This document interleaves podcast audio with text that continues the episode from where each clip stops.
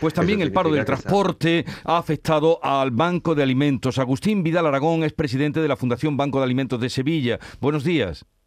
Buenos días. Díganos usted cómo les está afectando no solo al Banco de Alimentos de Sevilla, sino también de otras provincias este paro. Bueno, nos está afectando en alguna medida tanto para lo que es la, la entrada de alimentos y el aprovisionamiento de alimentos en nuestros almacenes, como a las entidades colaboradoras que tienen dificultades para conseguir los transportes necesarios para recoger esos alimentos en, los almacenes del, banco.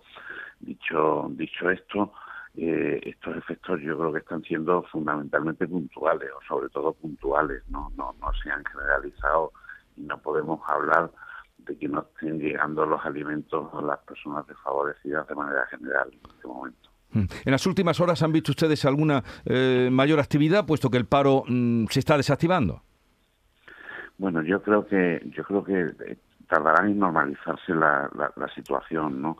A nosotros nos llegan bienes o alimentos azonados de, de, diversas entidades que han tenido problemas para traerlos. Yo creo que estas entidades o estas empresas o estas cadenas comerciales tienen que resolver de manera prioritaria otros problemas antes que ese, por un lado, ¿no?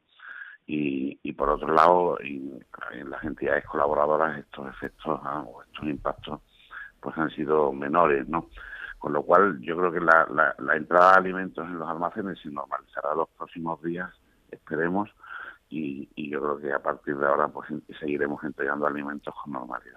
Bueno, pues esta es la situación. Gracias Agustín Vidal Aragón, presidente de la Fundación Banco de Alimentos de Sevilla.